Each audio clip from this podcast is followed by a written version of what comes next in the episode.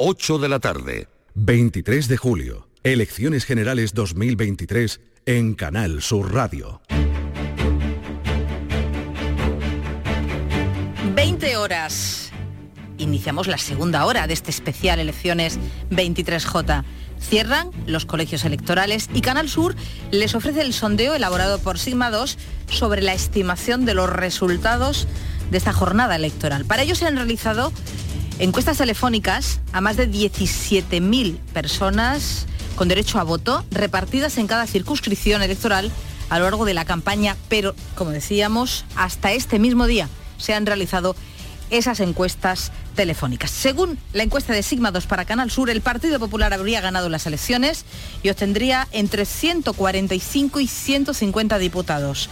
Esto es el 34,2% de los votos, según Sigma 2. Significaría un incremento de 13 puntos y alrededor de 60 diputados más para el Partido Popular.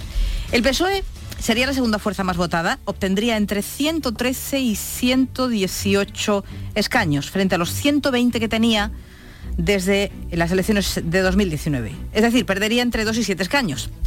Sumar pasaría de ser la tercera fuerza política, pasaría a ser la tercera fuerza política, lograría entre 28 y 31 escaños, por encima de los 28 de Unidas Podemos en el año 19. Vox perdería la mitad de sus escaños y pasaría a ser la cuarta fuerza política con entre 24 y 27 escaños y el 11,2% del total de los votos emitidos. Según este sondeo, las posibilidades que se abren son un gobierno del PP con apoyo de Vox, mientras que el PSOE, para gobernar en España, necesitaría pactar con el resto del arco parlamentario. Aquí en Andalucía, la encuesta de Sima 2 otorga también la victoria al Partido Popular con entre 25 y 27 escaños. El PSOE lograría entre 22 y 14. Vox sería la tercera fuerza con 6 escaños y sumar la cuarta, la cuarta fuerza con entre 5 o 6 diputados. Adelante Andalucía quedaría sin representación en el Congreso de los Diputados.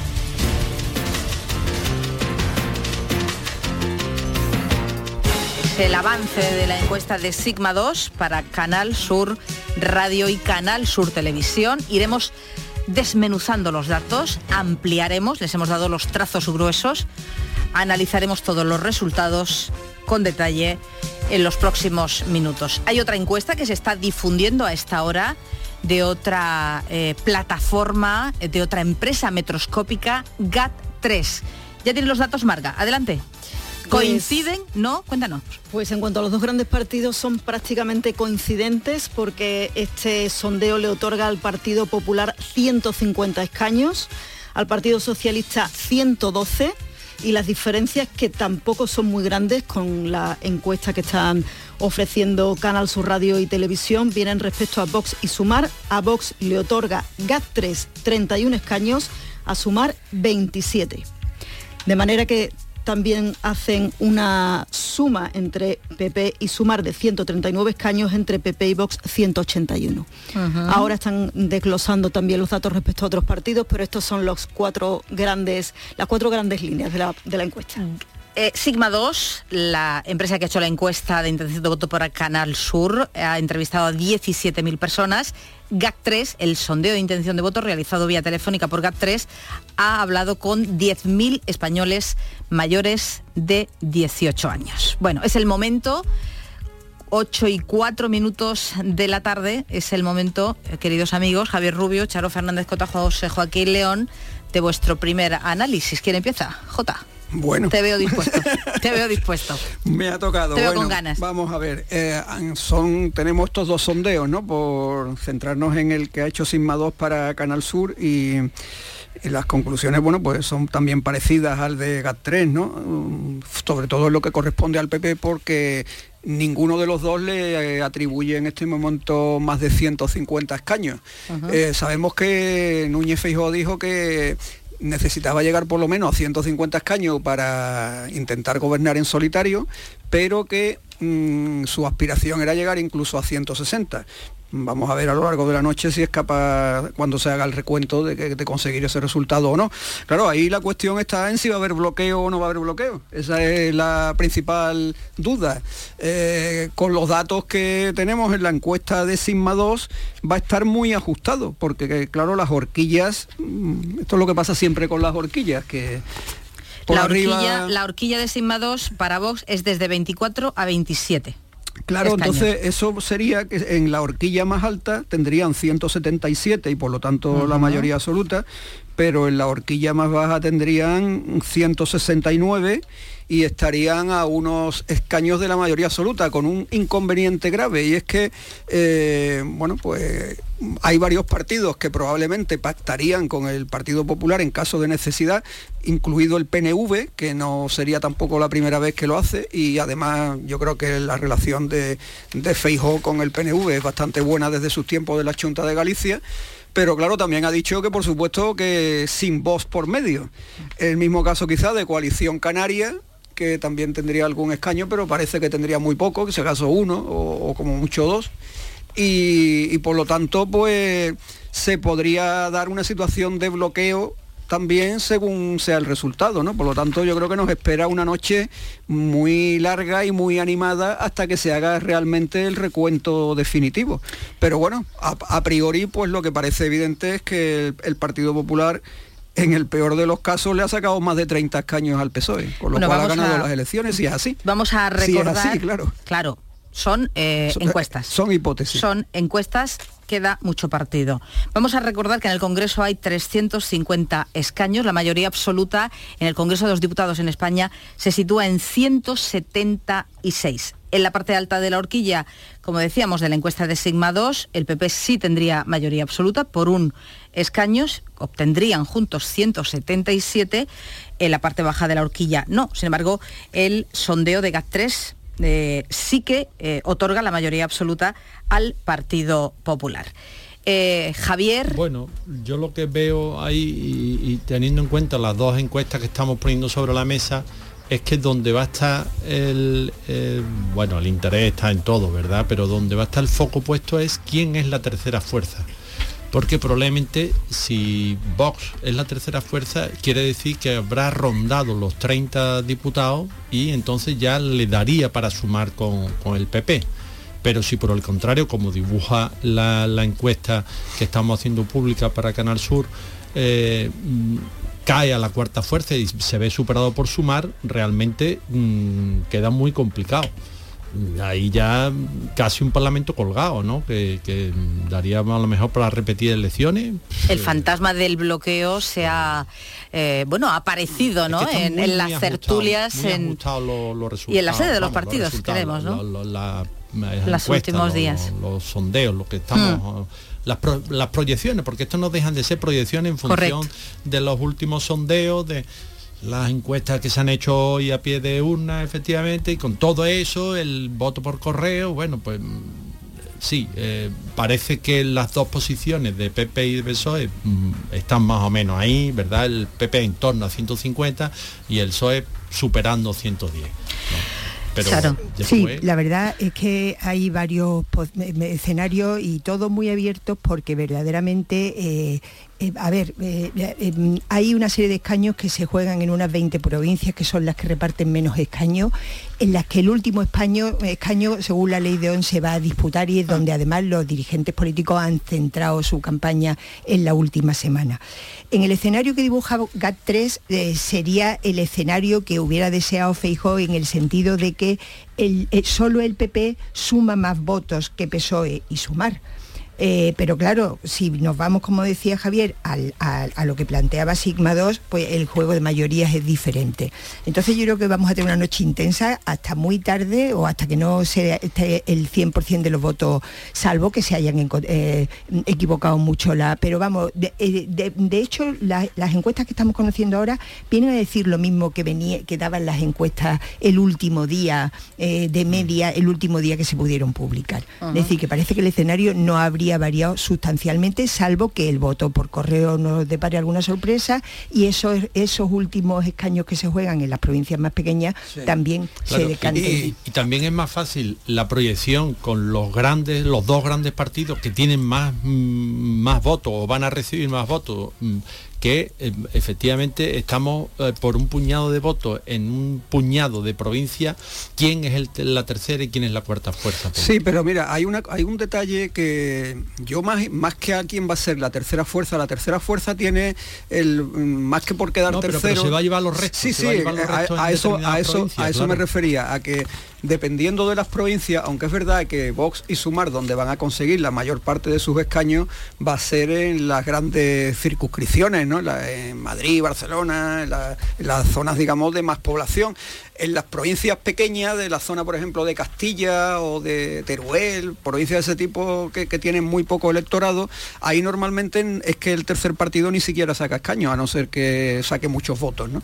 Entonces ahí va a estar todo entre PP y PSOE. Eh, es verdad que hay, yo creo que, por eso digo que es importante desde el punto de vista también simbólico quién queda tercero, pero no olvidemos que en las últimas elecciones generales Vox quedó tercero y no le sirvió para nada, porque quedó y, sacó una cantidad de escaños, más de 50, que tampoco le sirvieron para nada y que ya los quisiera tener ahora, porque se va a quedar prácticamente según las dos, si se cumplen estas previsiones, pues se va a quedar prácticamente en la mitad, ¿no?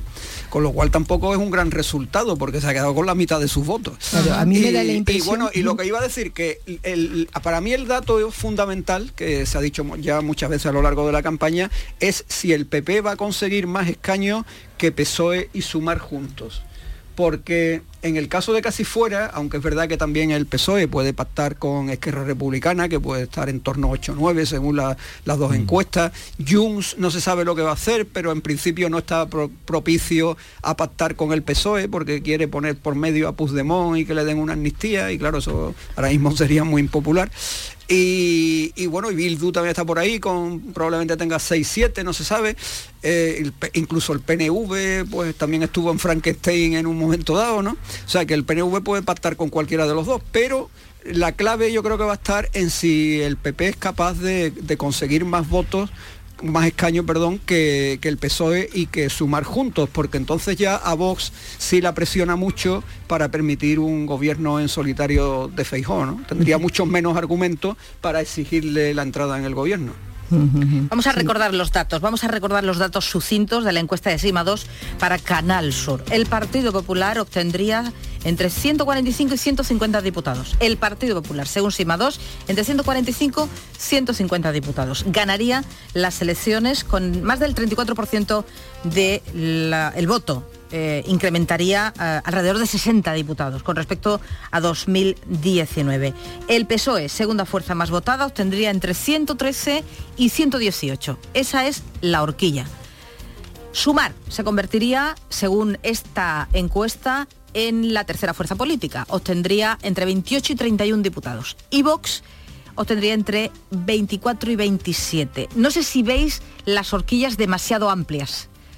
Eh, a, ver, yo hay algunos de si se cumplen estas encuestas, ¿eh? Eh, hay algunas cosas que, a mí me parecen evidentes y es que el PP sube muchísimo porque tenía 89 escaños en la anterior legislatura a costa de los votos de ciudadanos, que se queda sin voto y buena parte de los votos de Vox. que eso es algo que Vox, es decir, que en este sentido las apelaciones al voto útil que ha venido haciendo el Partido Popular parece que habrían causado no sabemos si todo el efecto que, habría querido, ¿no? Eh, y mientras que, bueno, eh, sumar se mantendría, ¿no? Más o menos, ¿no? Sumar se mantendría y es Vox el que eh, y de todas maneras no sabemos lo que va a pasar con los partidos. Sumar perdería porque Unidas Podemos consiguió en el 19 35 escaños y más país 3 y, ahora concurren como confluencia, por lo tanto más eh, por lo tanto Sumar perdería fuerza política. toda la razón. perdería bastante ellos tenían 33 porque sacó Unidas Podemos sacó 26, están los demás países también que has dicho que eran 3 y además los de en común Exacto. Podemos que eran 7, o sea que tenían en total 36 36 escaños entre los grupos que, lo, forman. Que perdería 8 o 10 escaños, sí, sí, sí. Y bueno, hay un detalle que también me parece, si se, siempre estamos hablando de hipótesis, ¿no? Pero que si se confirma sería, yo creo, importante y que sería probablemente uno de los argumentos que, podría esgrimir Feijó para pedir que le dejaran gobernar en solitario. Y es que el Partido Popular, desde que ganó Rajoy en el año 2011, que consiguió 186 escaños, nunca se ha acercado siquiera a los 150, ¿no? O sea que es que yo tengo los datos de todas las elecciones y en el 2015 sacó 123, en el 2016 cuando ganó también las elecciones con Rajoy tuvo 137, que sería lo más cercano a lo de ahora y ya después vino la debacle en, el año 2019 en las dos elecciones. En abril tuvo 66 con Pablo Casado y luego también con Pablo Casado en noviembre pues tuvo 89, es decir, que ni siquiera llegó a 100, ha sacado más de 50. Claro, hay que tener en cuenta que está lo de Ciudadanos. El efecto del bipartidismo, eh, la vuelta del bipartidismo es lo que ha marcado. Eh, en esta, eh, pero es curioso porque... Se aglutine el voto. Así, así como el PP ha sacado muchos votos, porque se ha llevado más, digamos, porque se llevaría todos los de Ciudadanos y casi la mitad, como hemos visto, si se cumple, de, los de Vox también en cuanto a escaños, eh, es curioso porque el Partido Socialista prácticamente nunca, salvo cuando bajó por la gran eclosión que tuvo Pablo Iglesias, casi nunca baja de 7 millones de votos el Partido Socialista. Mm. Y, en esta, y el 28%, que es el porcentaje que está sacando desde 2011, desde que se fue Zapatero, eh, que ganó en el 2007. ¿no? Hombre, y, los sondeos que ha dado Natalia para Andalucía, también ganaría el Partido Popular con 25-27 escaños frente a los 22 a 14, que es muy apuntado mal. ¿eh? Una horquilla 22, Sin embargo, en Andalucía históricamente en las generales suele ganar el que gana. Es, decir, eh, en Andalucía ha ganado el PP con Rajoy y ganó el PP con Aznar, pero no lo ganó luego en las elecciones autonómicas, porque ahí sí estaba el PSOE. Es decir, que el, eh, el andaluz, hay un porcentaje de andaluces, no sé, también ha evolucionado con el tiempo, que no vota lo mismo en unas elecciones generales y en unas autonómicas. Y si estos datos se confirmaran, pues mm, la lectura sería lo mejor que el PP no ha sacado en Andalucía un resultado tan amplio como el que sacó Juanma Moreno en las elecciones autonómicas, pero bueno, también habría que verlo, ¿no? Y también hay que tener en cuenta ese matiz de que no es lo mismo unas elecciones generales que unas autonómicas. Según las dos, eh, eh, según estas dos encuestas, bueno, según GAS3, el Partido Popular podría obtener mayoría absoluta por los pelos, por un escaño, porque le daría 177 diputados sumando con Vox. claro, sería la derecha. Pero no, no, pero combinando la horquilla en los dos tramos altos, de PP correcto, correcto. que, es afinar mucho, que es afinar mucho, mucho. Mm. Eh, según Sigma 2, eh, quien pierde eh, mucho apoyo electoral con respecto a las elecciones del 19 es Vox. Hemos hablado de sumar, pero también Vox, porque Vox obtuvo, según las los datos que yo manejo, 52 escaños en el 19, ¿sí? Sí, sí. sí, y en la horquilla que se le otorga en este momento es entre 24 y 27. La mitad. Claro, entonce fíjate que hay, hay mucha pérdida de apoyo. Hay un dato curioso con Vox y es que en el, en el año 2019, en abril, sacó 24, que es más o menos lo que se le está dando ahora. Y sin embargo, en la repetición, en la repetición de las elecciones, que fue cuando el PP tuvo un resultado pésimo con Pablo Casado, aunque había subido porque lo había tenido todavía más pésimo en el anterior, ya empezó a perder muchos votos ciudadanos y muchos escaños y Vox consiguió los 52 escaños, esto que decimos que han sido su techo electoral hasta ahora. Pero en, las elecciones de abril del 19 tenían 24. Sí, ha sido una, una campaña muy polarizada que se ha planteado como un duelo Sánchez-Feijó eh, un duelo entre ambos, pese que España no es un país presidencialista, pero verdaderamente nunca hasta ahora creo yo. Que no estamos eligiendo exactamente, no estamos eligiendo al Parlamento. Estamos eligiendo la composición de, las Cortes Generales, pero aún así esta campaña ha estado muy polarizada. Yo entiendo que ha sido también porque el presidente Sánchez eh, en esta convocatoria precipitada de elecciones eh, lo vio como un reto personal y además empezó, empezó la campaña yendo a viendo entrevistas en todas las televisiones, ha sido una campaña muy personalista. Y Feijó le ha secundado y se ha planteado como un duelo entre dos y de ahí que es que eh, los partidos minoritarios eh, estén, pierdan escaños. Hemos cometido un error al dar eh, los datos del sondeo de Sigma 2 en Andalucía. Hemos dicho que el PSOE lograría aquí en Andalucía entre 22 y 24, entre 22 y 14, es lo que yo he dicho. No, es entre 22 y 24. Nos ha bailado un dígito. El PSOE obtendría en Andalucía entre 22 y 24 escaños. El eh, Partido Popular entre 25 y 27. Vos sería tercera fuerza con 6, sumar cuarta con entre 5 y 6 diputados, adelante se quedaría sin representación en el Congreso de los Diputados. Hemos llegado así, casi sin darnos cuenta, a las 8 y 19 minutos. En estas elecciones, como en el resto de los comicios, los criterios de población, vamos a explicar un poco eh, por qué es tan importante. Y no es lo mismo hablar de escaños que hablar de porcentaje de voto. Hay que afinar mucho, mucho. ¿Por qué? Criterios de población que juegan un papel determinante porque los escaños por provincias al Congreso dependen precisamente de su población. Es un sistema que busca la mayor equidad posible en la composición de la Cámara Baja pero que está siendo muy cuestionado en los últimos tiempos. A cada una de las 50 provincias de España le corresponde un mínimo de dos diputados y a las ciudades autónomas de Ceuta y Melilla otro diputado a cada una. Ya tenemos repartidos 102 diputados. El reparto de los otros 248 escaños sí varía en función de la población. Al ser Andalucía la comunidad autónoma más poblada, con más habitantes de todo el país, es también la que más escaños le corresponden en el Congreso, 61. Esto no ha variado, son los mismos que en el año 19. Marga. Tampoco ha habido variaciones en cuanto al número de diputados que corresponde a cada una de las provincias andaluzas. Mantienen todas el mismo reparto que en las anteriores elecciones generales. Sevilla sigue siendo una de las mayores circunscripciones de España y aporta 12 diputados al Congreso. Tiene por delante tan solo a Madrid con 37, a Barcelona con 32 y a Valencia con 15.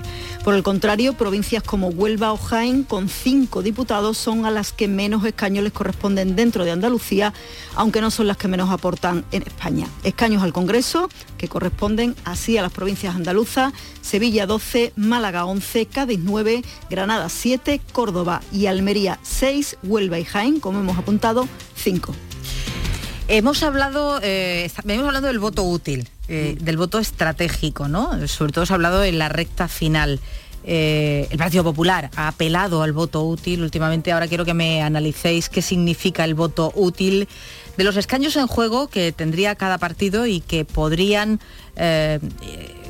incluir los resultados. ¿no? Algunos modelos estiman que PP y PSOE tienen hasta una veintena de escaños en juego cada uno. Esas son algunas eh, estimaciones de analistas que hemos recogido en las últimas horas. Sumar y Vox tendrían 12 escaños en juego, 12 escaños en el aire, ¿no? ¿Cómo analizáis vosotros esto, J? Sí, bueno, es una cuestión que depende muchísimo de, los porcentajes y de los restos, ¿no? Porque a lo mejor eh, entre, sobre todo entre el 15 y el 10% hay una gran diferencia. Y luego también es verdad que cuando ya se pasa del 30%, el partido que, consigue más del 30% pues está, digamos, primado o beneficiado para que tenga una ventaja. Claro, entonces. Otro escaño. Y ya si pasas del 40%, pues consigues casi seguro la mayoría absoluta. En, otras elecciones, por ejemplo, la, que hemos comentado esta noche alguna vez de, de Rajoy, que sacó 186 escaños, que era 10 más de la mayoría absoluta en el año 2011 y tenía el 44,63%, o sea que no llegó al 50%. ¿Pero por qué? Porque es verdad que por eso es el voto útil, porque los dos partidos mayoritarios, y es verdad que el bipartidismo se perdió prácticamente en 2016 cuando Ciudadanos estuvo a punto de darle el sorpaso al PP, se acercó muchísimo, se quedó a siete escaños. Y, también Unidas Podemos con Pablo Iglesias, que bueno, sin Unidas en aquel momento, Podemos con Pablo Iglesias se quedó a solamente 200.000 votos del PSOE, prácticamente empatado.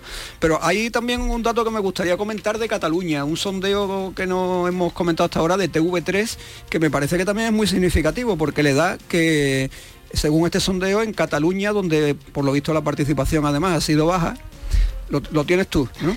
Hemos dicho que ha perdido casi 12 puntos de participación a las 6 de la tarde. Pero bueno, por lo visto, según el resultado del sondeo de TV3, habría ganado el PSC con 12, 13 escaños, pero luego a continuación habrían quedado con 9 escaños Esquerra Republicana, Junts y el PP. O sea que el PP en Cataluña habría sacado los mismos escaños que Esquerra Republicana. algo que, lo que insólito si se cumple. Es, noticia, es noticia. Porque teniendo, en cuenta, teniendo en cuenta que Esquerra en, el 2019 sacó 13 escaños.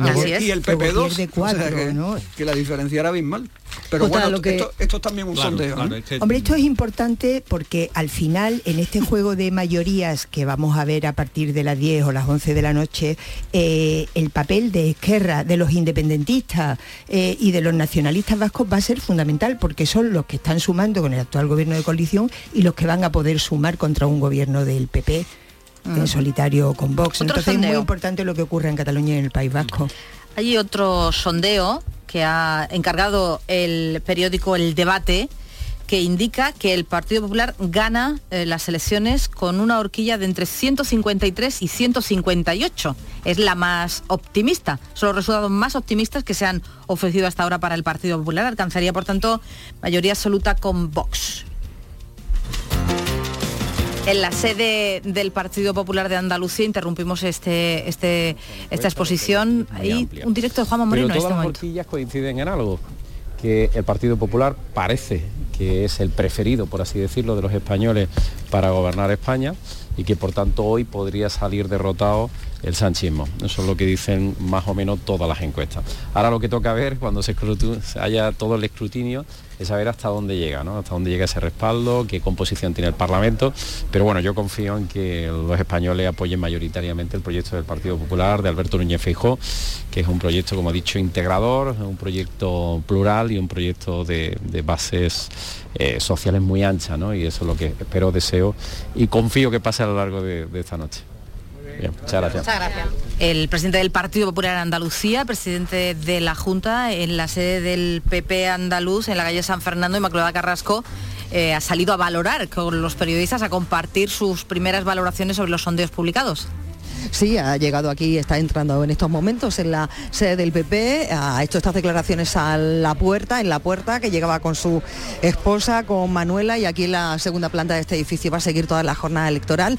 Ha dicho que prácticamente todas las encuestas que ha podido escuchar eh, dan un mismo resultado, el crecimiento importante del PP y con seguridad, con casi seguridad, eh, unas sumas, como decíamos antes, que, que pueden generar un nuevo gobierno, un gobierno encabezado por el Partido Popular. Se ha mostrado muy confiado. Mm, también es verdad que estas cifras no son esta mayoría suficiente mm, con la que hemos escuchado hablar, a solicitar durante toda la campaña a Núñez Feijó. En la sede del PP mm, empieza ya, este es el minuto cero de esta tarde noche electoral, todos los medios de comunicación que vuelven al interior de las sedes. Se ha colocado por aquí un practicable de televisión, vamos a poder tener señal, eh, todos los medios de comunicación, señal online para las televisiones también de todo lo que pasa tanto dentro como fuera de la, de la sede del PP. Recordamos que el presidente ejercía esta mañana su derecho al voto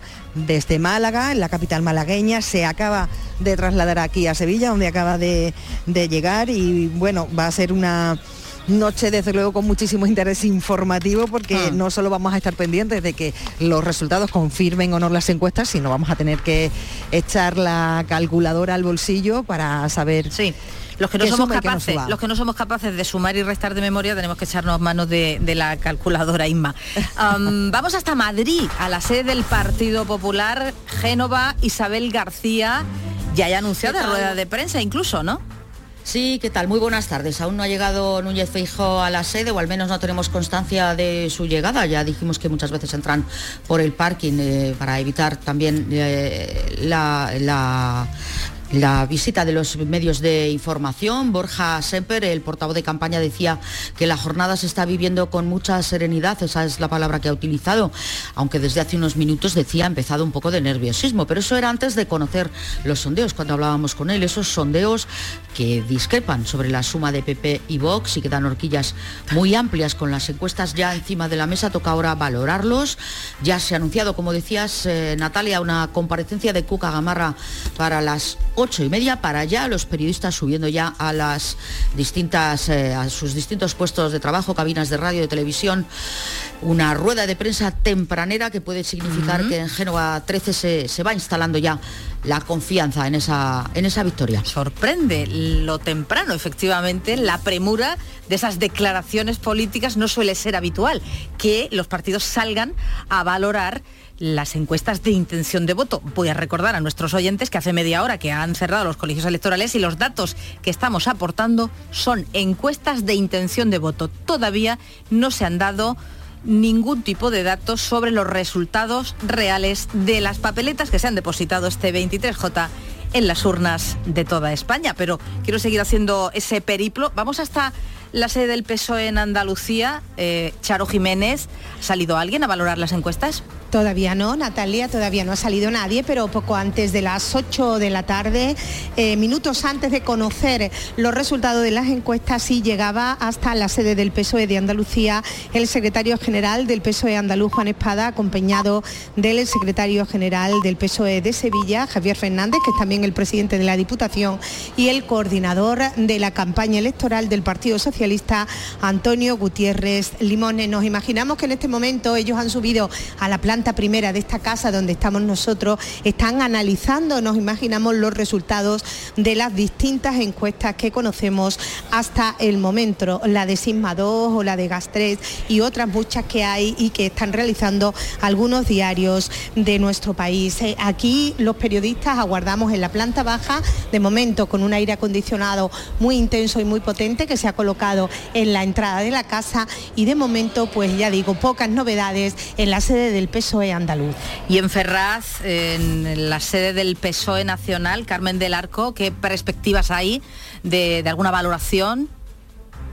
Pues sí, estamos esperando que salga Pilar Alegría para hacer esa primera valoración, pero lo que nos dicen en el Partido Socialista es que van a esperar primero a escuchar cuál es el mensaje que lanzan desde el Partido Popular. Por tanto, no se espera que en los próximos minutos salga Pilar Alegría a hablar. Esperaremos escuchar primero a Cuca Gamarra. En la cuarta planta del PSOE, en la calle Ferraz, sí que se está ya en plena ebullición. Hay más de 10 ministros que están esperando a Pedro Pedro Sánchez. Nos dicen que todavía no ha salido de la Moncloa y allí en esa cuarta planta del partido es donde se van a analizar y se van a esperar los resultados finales de estas elecciones. Están esperando ya en la sede ministros como María Jesús Montero, como Teresa Rivera, Nadia Calviño o Félix Bolaños, que están además con la mayor parte de la dirección del comité de dirección de los socialistas esperando a esa intervención y la llegada también de Pedro Sánchez.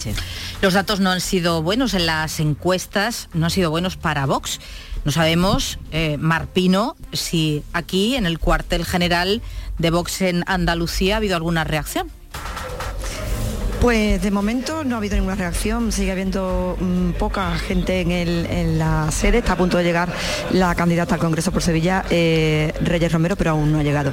Sí es verdad que han visto primero los primeros datos de algunas de las encuestas que sí lo siguen colocando como tercera fuerza política y parece que de momento pues se están quedando un poco con eso, pero bueno, no están haciendo ninguna declaración, están más bien a la espera de lo que vaya ocurriendo porque, bueno, al fin y al cabo mm, son todavía sondeos, ¿no? Es lo que plantean. Eh, como decimos, aquí llegará eh, Reyes, eh, el portavoz del grupo parlamentario Manuel Gavira se encuentra en la sede de Cádiz, mientras que otros de los candidatos de otras provincias lo que han hecho es trasladarse a Madrid, a la sede de la calle Bambú, donde acompañarán a Santiago Abascal. Sí nos han dicho que a partir de las 9 se pone en marcha su canal de YouTube, canal de YouTube en que ellos mismos estarán haciendo el seguimiento de, de los resultados. Y es probable que también participe ahí Santiago Abascal, aunque aún no saben a qué hora exactamente va a salir el líder de el partido para hacer valoraciones. Estaremos atentos y contaremos todo, escucharemos las valoraciones en directo. Sede de Izquierda Unida en Málaga, sede por tanto de Sumar. Eduardo Ramos, ¿alguna cara, alguna apreciación, alguna opinión? Pues mira, apreciaciones y opiniones todavía ninguna, verdad, porque todavía no ha hablado nadie. Sí es verdad que hemos visto hace apenas 10 minutos aparecer la cabeza muy sonriente de Tony Valero, el responsable, el coordinador de Sumar en Andalucía y número uno de esta candidatura por la capital, por la provincia de Málaga.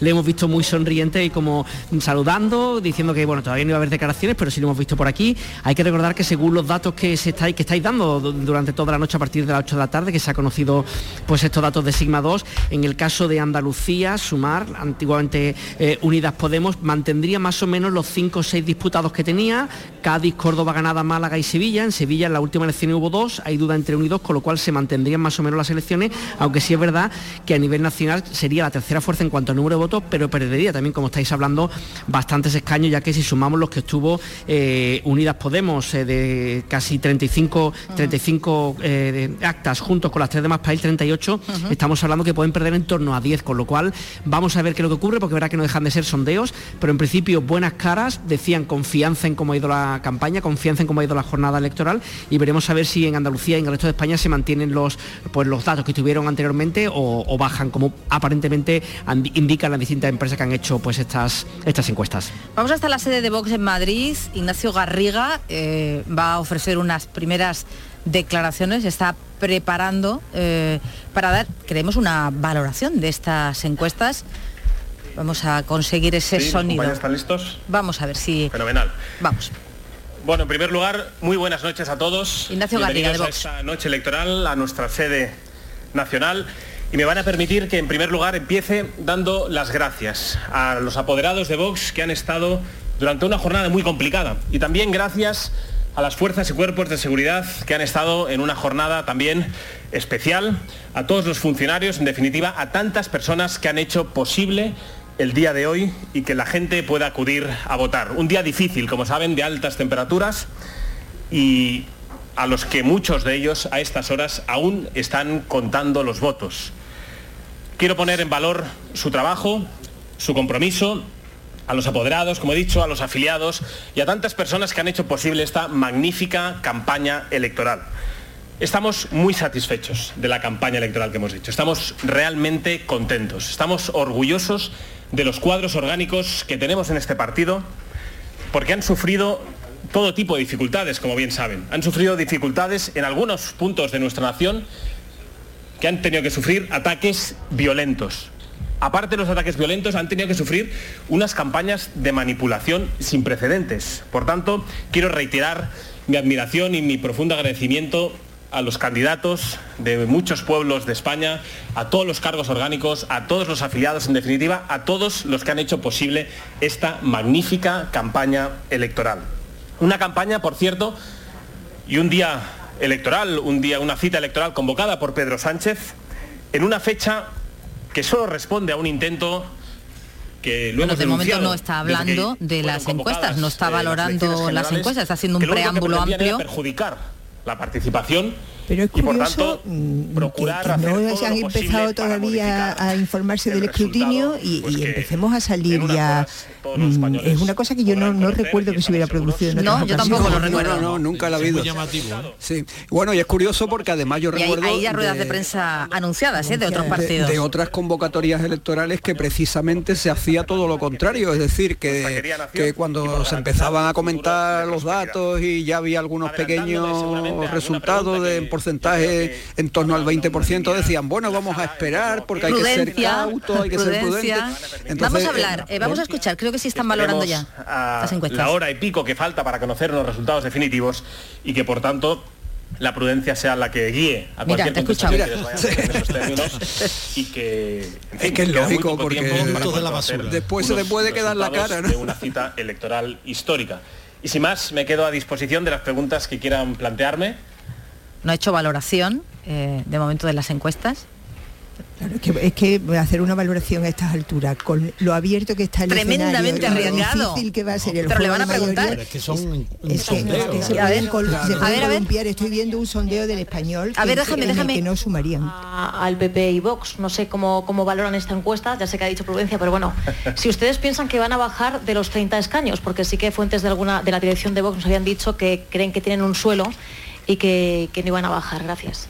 Bueno, como he dicho, no voy a hacer ningún tipo de especulación de las encuestas eh, publicadas hace escasos minutos, porque aún hay muchos votos que se están contabilizando. Las encuestas evidentemente han pretendido condicionar eh, la intención de voto de nuestros compatriotas y veremos el veredicto final en, unas pocas horas. Estoy convencido que el pueblo español en un momento determinante pues, va a responder. A partir de ahí insisto, seamos prudentes, esperemos, queda muy poco. Prudencia, por supuesto, queda, quedan horas. Eh, les recuerdo que hay una eh, rueda de prensa anunciada en el PP eh, en Génova de Cuca Gamarra y otra en la sede del PSOE en Ferrat de Pilar Alegría. Charo, tú me avanzabas otra encuesta, otro sondeo que has encontrado en el español. que he visto en, de sociométrica en el español, que lo tiene ahora en portal del, español, según la cual no habría mayoría absoluta, es decir, la mayoría, es decir, el PP gana las elecciones, en eso coinciden, todas las encuestas, pero no tendría mayoría absoluta para gobernar. Quedaría en el aire esta encuesta. Quedaría en el aire la gobernabilidad. Yo, la estoy viendo y depende. Tendría con, Vox depende de la horquilla, porque por ejemplo, en, juego? en la máxima que le da, le da al PP le da 134, 140 y a Vox le da 35-39. Entonces si se cumplen esas previsiones con 140 y 39 sí le da la mayoría. Javier, tú querías Pero hablar... claro, eh, son, volvemos a lo de siempre, ¿no? Son son previsiones de unos sondeos que, que ya hemos visto, en, bueno, ya tenemos mucha experiencia, algunos somos ya un poco mayorcitos y hemos... Bueno, pero además, además es que las noches electorales últimamente como se nos repite, esto ya es como, ¿verdad? Ante una noche electoral era algo excepcional, el último año se ha convertido en algo habitual. Es verdad que ya las encuestas cada vez se equivocan menos desde hace, tres o, desde hace tres elecciones aproximadamente, pero sí recuerdo de otros años, de bueno, yo, y no digamos elecciones que se cambiaron a última hora, como fue el caso de la de 2004, que todas las, encuestas daban que iba a ganar el PP, y bueno, pasó lo del atentado del 11M, fue una cosa muy especial, ¿no? Pero es verdad que, que en algunos casos, pues no han dado con la tecla del resultado definitivo. Javier, tú querías analizar los datos analizar, de los partidos vascos. Claro, todavía estamos hablando de un momento muy Bueno, un análisis sobre lo que se ha claro, Efectivamente, sobre lo que han dado las encuestas o los sondeos de, las 8 de la tarde, que Bildu, EH Bildu sería, estaría por delante del PNV. Y eso yo creo que puede condicionar política del PNV en, los próximos años, porque claro, me voy al 19 y todavía el PNV estaba por delante de Bildu, pero me voy a 2016, que es la, la legislatura de Rajoy que se interrumpe precisamente porque el PNV apoya la moción de censura de Pedro Sánchez y ahí la relación de fuerza era el PNV tenía cinco diputados y EH Bildu tenía dos. Déjame, Javier, vamos a, con Garriga. Le han preguntado algo importante. Que no le comunica a usted antes de hablar con el Partido Popular, en caso de que así lo estimen oportuno los votantes. Yo entiendo, de verdad, que estamos a pocas horas de conocer los resultados y que todos tenemos ganas de saber qué va a pasar mañana. Han preguntado sobre pactos, sobre posibles pactos. Pero yo, de verdad, les quiero animar y nosotros vamos a hacer gala de ello, de una prudencia que quizás pues, no es habitual en la política, pero que así como hemos dicho que venimos a protagonizar un cambio de rumbo en las políticas a nivel nacional, también queremos protagonizar un cambio en el estilo y en las formas de afrontar las negociaciones, las comparecencias. Nos vamos a Génova 13. Cuca Gamarra.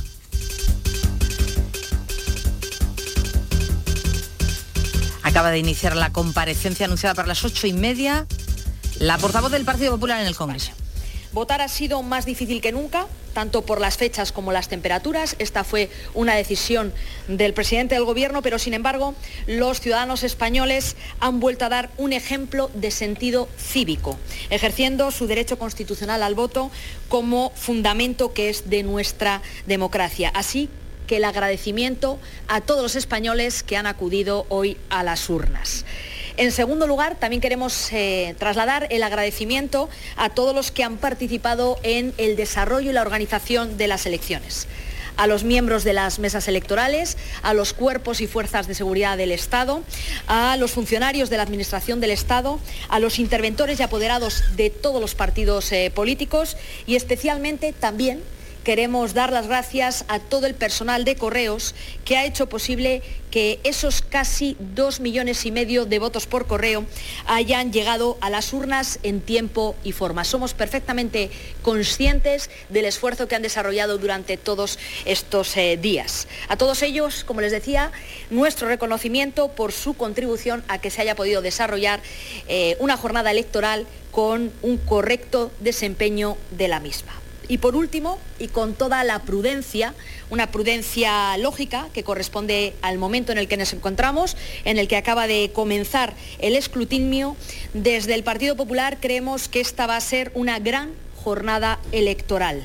Una gran jornada electoral porque el Partido Popular va a recuperar la posición de primera fuerza política en unas elecciones generales. La última vez que así lo fuimos fue en el año 2015. Y además una gran jornada electoral porque el Partido Popular y nuestro candidato Alberto Núñez Feijó es el único candidato que se presenta en todas las circunscripciones que ha subido en resultado electoral. El resto de los candidatos de candidaturas de ámbito nacional bajan en lo que es su resultado electoral por los datos que se van teniendo en estos momentos. Lo que está claro es que a los españoles se nos ha consultado quién queremos que sea nuestro próximo presidente del Gobierno de España. Y de manera clara y mayoritaria, la respuesta parece que ha sido que Alberto Núñez Feijó.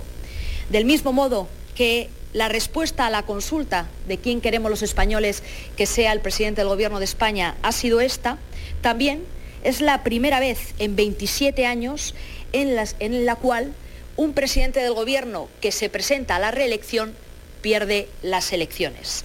Desde el año 96, con Felipe González, nunca un presidente del Gobierno que se ha presentado a la reelección ha perdido las elecciones y todo parece indicar que hoy hay alguien que sí las ha perdido y ese es Pedro Sánchez. Y sin más, y como les decía al principio, muchísimas gracias por su atención, por el seguimiento que están desarrollando y haciendo de esta jornada electoral y como les decía al principio, eh, esta es una primera valoración desde la prudencia de estar en el inicio de un escrutinio que acaba de comenzar, pero que ya eh, todos los datos apuntan en cierta dirección. pues nos vamos desde la sede del Partido Popular en la calle Génova, esa sede nacional, a la sede de Sumar, donde está compareciendo ya Ernest Urtasun, que ha sido portavoz de la campaña de la plataforma que lidera Yolanda Díaz. Va, evolucionando la noche, creo que va a ser una noche larga y por lo tanto vamos a esperar también a que el recuento se produzca para empezar a hacer las primeras valoraciones de los resultados, porque como indico, a esta hora todo lo que tenemos, tanto las encuestas como los diferenciales de la participación, no permiten en ningún caso aventurar ningún escenario definitivo. Así que estas son las primeras valoraciones que queremos hacer hasta estas horas y como es habitual, si tienen alguna pregunta, pues estoy evidentemente a su disposición para cualquier aclaración. Adelante.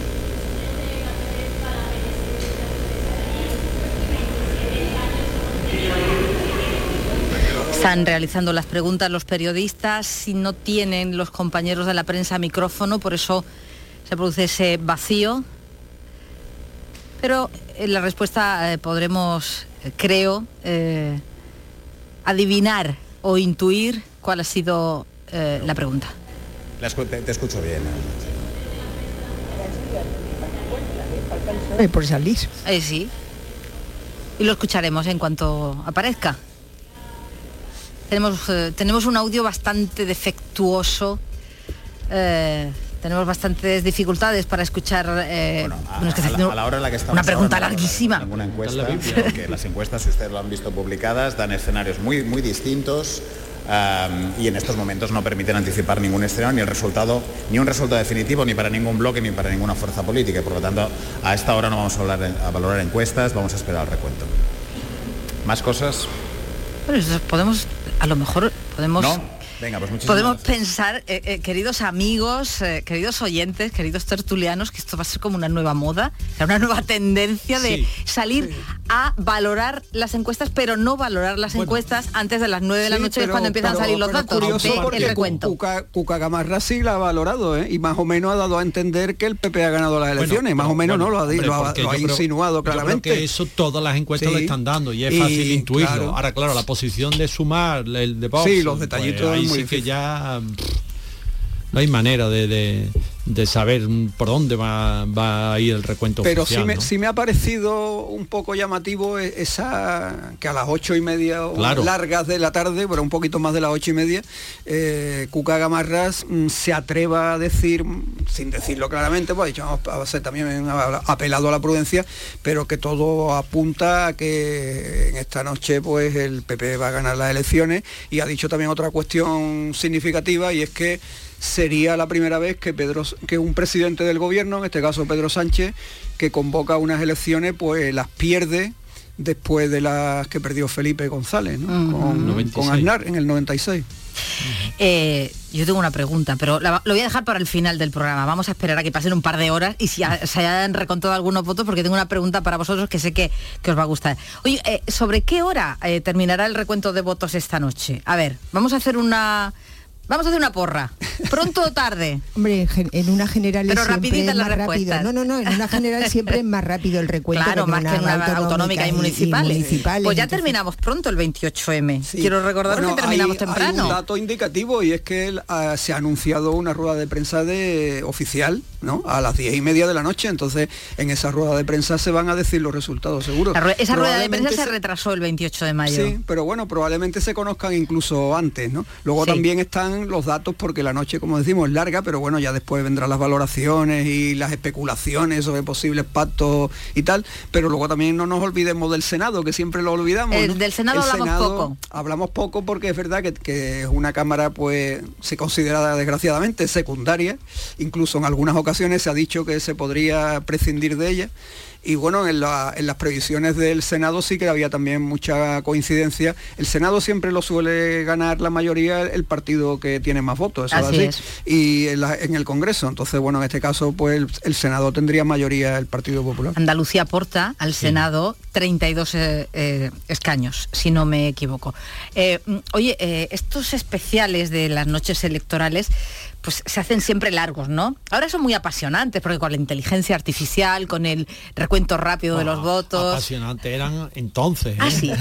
¿Sí? Porque yo estoy, ahora que, ha- que ha dicho José Joaquín lo de Cuca Gamarra, ¿no? El Pepe, y claro, yo me estaba acordando de Alfonso Guerra en el año 82, el PSOE está, eh, estoy en condiciones de decir que el PSOE ha ganado las elecciones ajá. generales, porque claro, Ajá. todavía no salió los datos de, oficiales, ¿no? Pero claro, eso eran, no sé, las 12 de la noche, no me acuerdo, ¿no? Sí, Pero eran tarde casi y las 11. yo- Pero bueno, tarde no, no, no, eso no, era, temprano. Nosotros hemos Pero es que trabajado a en, hemos, hemos trabajado en periódicos muchos años y hemos conocido incluso los años del plomo, ¿no? Del plomo Sí, de los sí. periódicos, me refiero. ¿no? Mira, Del la noche plomo. electoral Y es de- verdad que se acababa tardísimo, nosotros salíamos de los periódicos a, A las seis de la 4 mañana. madrugada, Eso a las es. 5, una cosa Mira, eh, tremenda. la noche electoral de las primeras elecciones generales de España, el 15 de junio de 1977, se llevó a cabo una gala musical para amenizar esa larguísima espera del escrutinio. ¿Qué pasó en esa gala?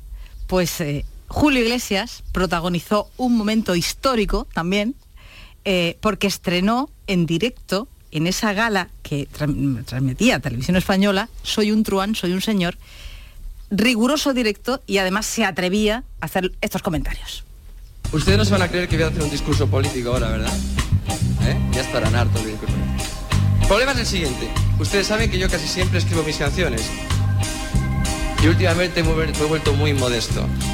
Y todo esto leído, ¿eh? poco, Todo esto leído. He encargado a un par de amigos que ustedes conocen muy bien, a Manolo y Ramón, el todo dinámico, que producen todos mis álbumes, trabajo con ellos siempre, que me escribieran una canción. Una canción que hablara un poquito de mí. Fíjense ustedes si me pongo yo a hablar de mí lo que puedo decir. Lo han escrito ellos, hay cosas que son verdad y cosas que son mentira. Confieso que a veces soy cuerdo y a veces loco. Y amo así la vida y tomo de todo un poco. Me gustan las mujeres, me gusta el vino. Era el momento en el que Julio Iglesias en una gala de televisión española para amenizar el recuento de los votos el 15 de junio del 77 presentaba Soy un truán, soy un señor. Aquellas elecciones, ayudarme a recordar, se celebraron el miércoles. Sí, fueron, un día laborable. Exactamente. fueron los comicios. El referéndum de la reforma política también se había celebrado en el 15 de diciembre del 76. Es que entonces existía la teoría de que es curioso, ¿no? Porque hoy que eh, yo, yo, lo estaba pensando incluso hoy con el esfuerzo que se ha hecho para votar, porque se ha hecho hoy un gran esfuerzo para votar. Eh, aparte de que el porcentaje sea mayor o menor que en, que en las anteriores elecciones, que fueron en noviembre, un mes mucho más cómodo hasta cierto punto para votar, si, si no te coge un día malo de lluvia. Eh, realmente hoy se ha hecho un gran esfuerzo para votar, se ha votado en condiciones adversas, unas condiciones que eran que parece que estaban puestas para que no se votara, ¿no? Pero es curioso porque en el 77 se consideraba que los domingos la gente no iba a votar porque se iban a ir, pues bueno, a, comer en la calle, de paseo, con la familia, etcétera, y entonces se ponían las elecciones se ponían en días laborables y además se retribuía el, horario que empleaba el trabajador en ir a votar. o sea ah, que si se perdían dos horas en ir a votar, se pagaban dos pues horas de salario. que, las cobraba. Esas elecciones las había convocado el entonces presidente del gobierno Adolfo Suárez y las cortes resultantes fueron las que aprobaron la Constitución en el año 78. Corte constituyente. Yo recuerdo el, eh, el ministro del Interior, que era Rodolfo Martín Villa, leyendo leyendo una cascada de datos con unos papeles, unos no eran ni Excel, bueno, claro, Excel de ordenador. ¿Cómo iban a ser Excel? eran unos papeles. A lo mejor manuscritos. No, no, no, ah. eran como unas impresoras, unas listadoras, algo así, ¿no? Y entonces allí era prolijísimo y aburridísimo y claro, no, no teníamos datos, vamos, eh, yo creo que la mitad de los españoles o la tres cuartas partes se acostaba y no sabía lo que había pasado. Que, si, que si comparamos eh, el espíritu permíteme, perdóname, enseguida vuelvo contigo porque está hablando Pilar Alegría en la sede Ferraz. Eh, en mayor grado para los interventores y apoderados del Partido Socialista, para todos los miembros también, eh, de, por supuesto, de, de, las mesas electorales y, como no, para todos los trabajadores públicos, especialmente para los trabajadores y las trabajadoras de correos, que han permitido que hoy hayamos disfrutado de una jornada electoral eh, desde, desde la más absoluta normalidad. Saben también que en estos momentos estamos, estamos todavía pendientes de que se cierren los colegios electorales en, Canarias, pero parece y todo apunta, teniendo en cuenta además esos siete puntos de participación de voto por correo, que la participación será bastante importante, no sé si muy semejante, yo creo que incluso muy semejante a la del 2019, pero evidentemente entenderán ustedes que tenemos que esperar a que cierren los colegios en Canarias para poder tener ese resultado definitivo. Y ahora y además sobre los resultados, que entiendo ustedes quieran esa valoración, se están valorando y se están trabajando aproximadamente sobre cinco o seis encuestas, cinco o seis estudios. Saben además que ninguna de ellas son encuestas a pie de urna y por tanto yo creo que en estos momentos, cuando todavía prácticamente no hemos empezado con el recuento oficial de esas papeletas, el titular es máxima prudencia. Yo creo que hay que ser prudentes esperar a que se vaya haciendo ese recuento, que además, lógicamente, habiendo recuento también con papeletas del Senado, seguramente se alargará durante estas horas de la noche y, por tanto, creo que, hay que apelar, como les decía, a esa prudencia y en próxima, seguramente ya dentro de unas horas, tendremos un resultado mucho más, mucho más avanzado. Pero quiero terminar, como empezaba esta pequeña intervención, esta pequeña declaración, agradeciéndole, por supuesto, a, a todos ustedes que hayan posibilitado garantizado lo que ya sabíamos, que era un día de absoluta normalidad, como hemos tenido en esta jornada electoral del 23 de julio. Así que muchísimas gracias y conforme evidentemente tengamos un recuento ya oficial, podremos ir dándole mayor traslado de, distintas informaciones. Así que muchísimas gracias a todos ustedes por hacer este seguimiento esta noche electoral. Gracias. ¿Admite preguntas? Pues no hay preguntas, no hay preguntas. Se retira eh, se retira en este momento la portavoz del PSOE del Atril. Oye, acaba de finalizar hace unos minutos la jornada de votación con el cierre del último colegio eh, a las ocho y media de la tarde en la localidad almeriense de Partaola. Es el último colegio electoral de Andalucía que ha cerrado eh, porque esta mañana se produjo un retraso en la apertura, eh, porque inicialmente se había comunicado la constitución de la mesa a las 8 y 20, total, que ha cerrado el colegio a las 8 y media. Suelen pasar, suelen ocurrir esas cosas. Perdona, Jota. Que, lo, que quedan los de Canarias. Bueno, de Canarias por, la hora menos, la hora, la hora menos en, Canarias. le quedan dos minutos Pero estoy hablando de, los colegios de Andalucía, de, eh, los colegios de Andalucía. Bueno, no sé si queréis... Charo, te interrumpí. Sí, bueno, Te doy la palabra. volvía a lo del año 77 y, es verdad que si comparas el espíritu que ha reinado en esta elección, en esta campaña de crispación, polarización, pues yo creo que habría que volver la mirada a ese espíritu que, presidió la transición española, que fue ejemplo a nivel mundial de consenso, de diálogo, de acuerdos y, abandonar el espíritu de crispación que viene ah. produciendo los últimos procesos electorales en España y de confrontación y de polarización. Allí en aquellas elecciones pues triunfaron las opciones moderadas, ganó UCD, el PSOE también dio una sorpresa con la irrupción de Felipe González y a partir de ahí se firmaron importantísimos acuerdos en España. En esta campaña electoral, de verdad que es que eh, era también verdad que estaba todo por mentiroso, pero en esta campaña no hemos hablado de las cosas que importan a los españoles, no hemos hablado ni del fracaso educativo, ni de la sostenibilidad de las pensiones, ni de la situación de la sanidad, ni de las consecuencias de la guerra de Ucrania, no hemos hablado de nada. Entonces, a ver si volvemos de verdad a la España del diálogo y del consenso y de los grandes acuerdos que hacen falta. A mí me gustaría recordar que estas elecciones, estas elecciones que se han celebrado en 23 de julio, una cosa inaudita, en, pleno verano, segunda quincena de julio, eh, históricamente en la quincena del año con las temperaturas más elevadas, con eh, se calcula que un 30% de los españoles de vacación. Estas elecciones tocaban a final de año. Conviene recordarlo, porque a veces nos metemos en la vorágine de contarlo inmediato y no hacemos un poquito de, memoria, ¿no? Estas elecciones hubieran tocado a finales de año, principios del otro. Bueno, es lo que estábamos comentando antes, que realmente yo valoro mucho, antes lo ha dicho Pilar Alegría, como si estos hubieran convocado las elecciones solas y no lo hubieran convocado ellos, mm. En esta fecha tan maquiavélica y, tan nefasta. Claro, entonces es que la ha convocado el señor Pedro Sánchez la ha puesto, como tú has dicho y como dijimos, yo recuerdo en las tertulias del Mirador, que lo estuvimos comentando en su momento, que claro, que en la segunda quincena de julio, históricamente, ahora que se habla tanto del calentamiento global y de los días de calor y tal, eh, históricamente las fechas de, mayor calor en España y sobre todo en Andalucía es la segunda quincena de julio, eso mm. está demostrado. Y luego que, también, bueno, pues realmente eh, lo normal es que hubieran tocado